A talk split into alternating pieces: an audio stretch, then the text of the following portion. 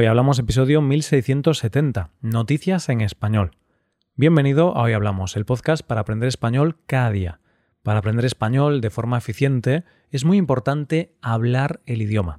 En nuestra web, hoyhablamos.com, puedes tener clases con nuestros profesores Adrián y Paco, y así puedes hablar en español y mejorar tu nivel con su ayuda. Hola oyente, ¿cómo estás? Es jueves y es por eso que nos toca ver las noticias de hoy. En primer lugar, conoceremos una forma diferente de viajar. Después hablaremos de un término opuesto a la morriña y para terminar nos acercaremos a un pozo que encierra un misterio. Hoy hablamos de noticias en español.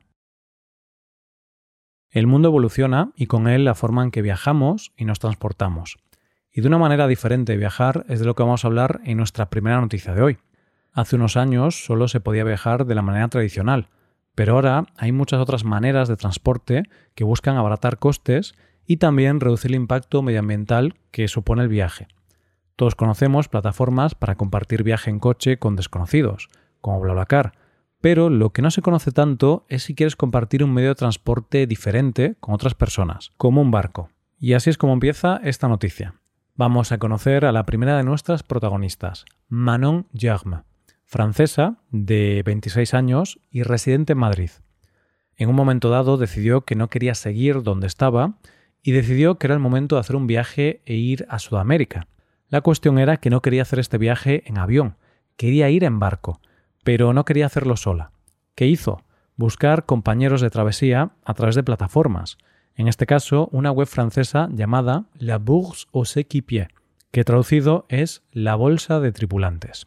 No fue tarea fácil, hasta que un hombre cuyo anuncio había descartado la contactó y le propuso hablar. Como dice ella, no sé por qué le llamé, porque la verdad es que no me gustaba mucho su presentación, pero su voz me dio confianza y acordamos vernos un fin de semana en Barcelona. Y así es como entra en escena el segundo de nuestros protagonistas, Guy, el capitán del barco, un hombre de 72 años. A él le había pillado la pandemia en Barcelona y decidió que era el momento de realizar una travesía, pero por su edad sabía que no podía hacerlo solo. Algo que convenció a Manon es que el capitán tenía un anuncio solo dirigido a mujeres porque ya tenía una tripulante mujer que había solicitado que la tercera tripulante fuera también mujer.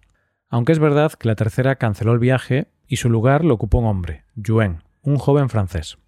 Iniciaron la travesía y nuestra protagonista cuenta que lo que más confianza le dio fue el capitán y sobre todo el tono con el que hablaba a sus hijos. Una cosa que no le gustó fue no tener espacio para uno mismo. Tal y como ella narra, todo lo que haces es visible para los demás, Además, no hay ningún lugar en el barco donde puedas estar sin ser escuchado. El único espacio donde no eres observado es en tu mente. A veces necesitas desahogarte y compartir con amigos o familiares detalles que no te gustan del barco, pero no tienes ese espacio.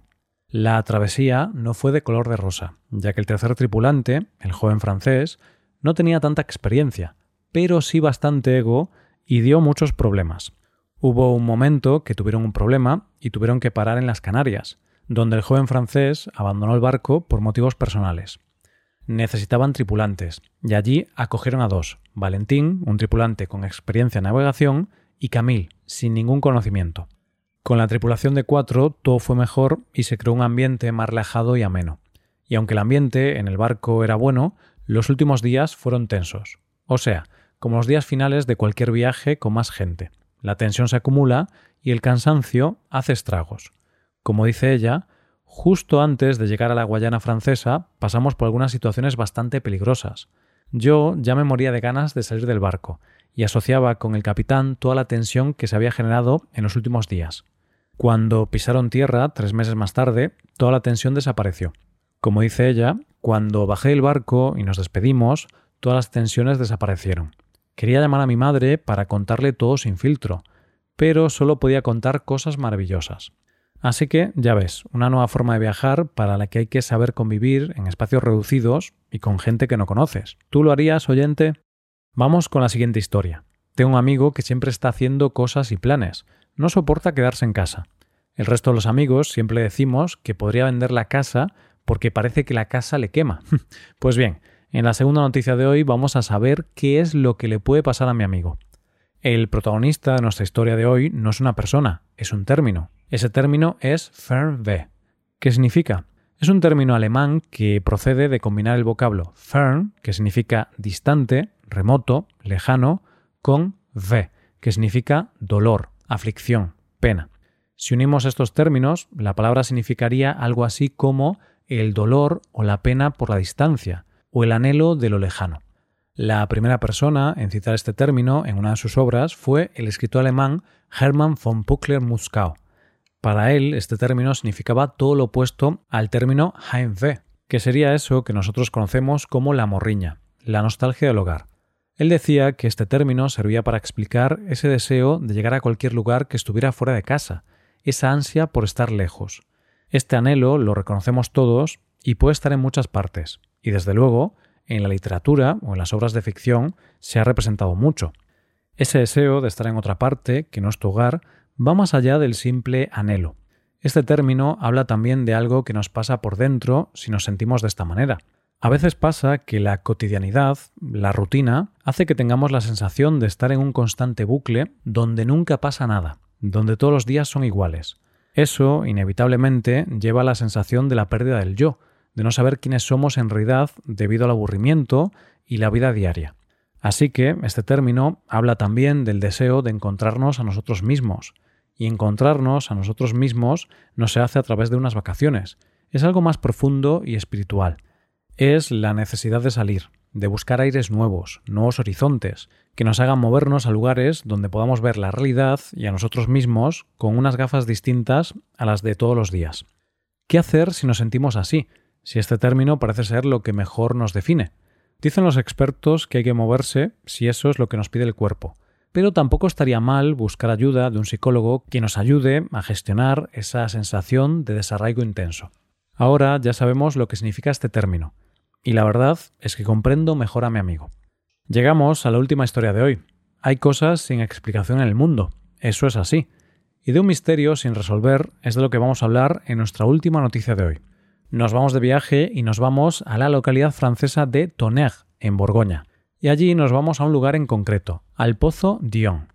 Es aquí donde está el misterio, porque este manantial subterráneo lleva ahí desde la época de los romanos, pero nadie ha podido descubrir dónde está su nacimiento.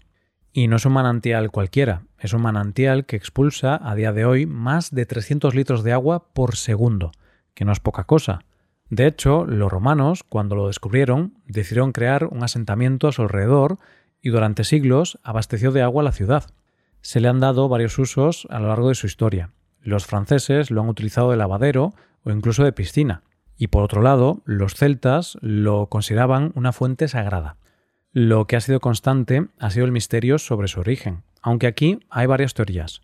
Lo único cierto que se sabe es que el agua emerge de una red de cuevas subterráneas de piedra caliza. Se sabe también que se alimenta del agua de lluvia y de al menos un río subterráneo.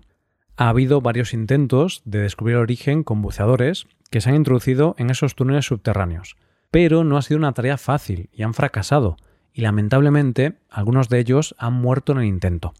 A día de hoy lo más lejos que se ha llegado ha sido a 370 metros de la entrada.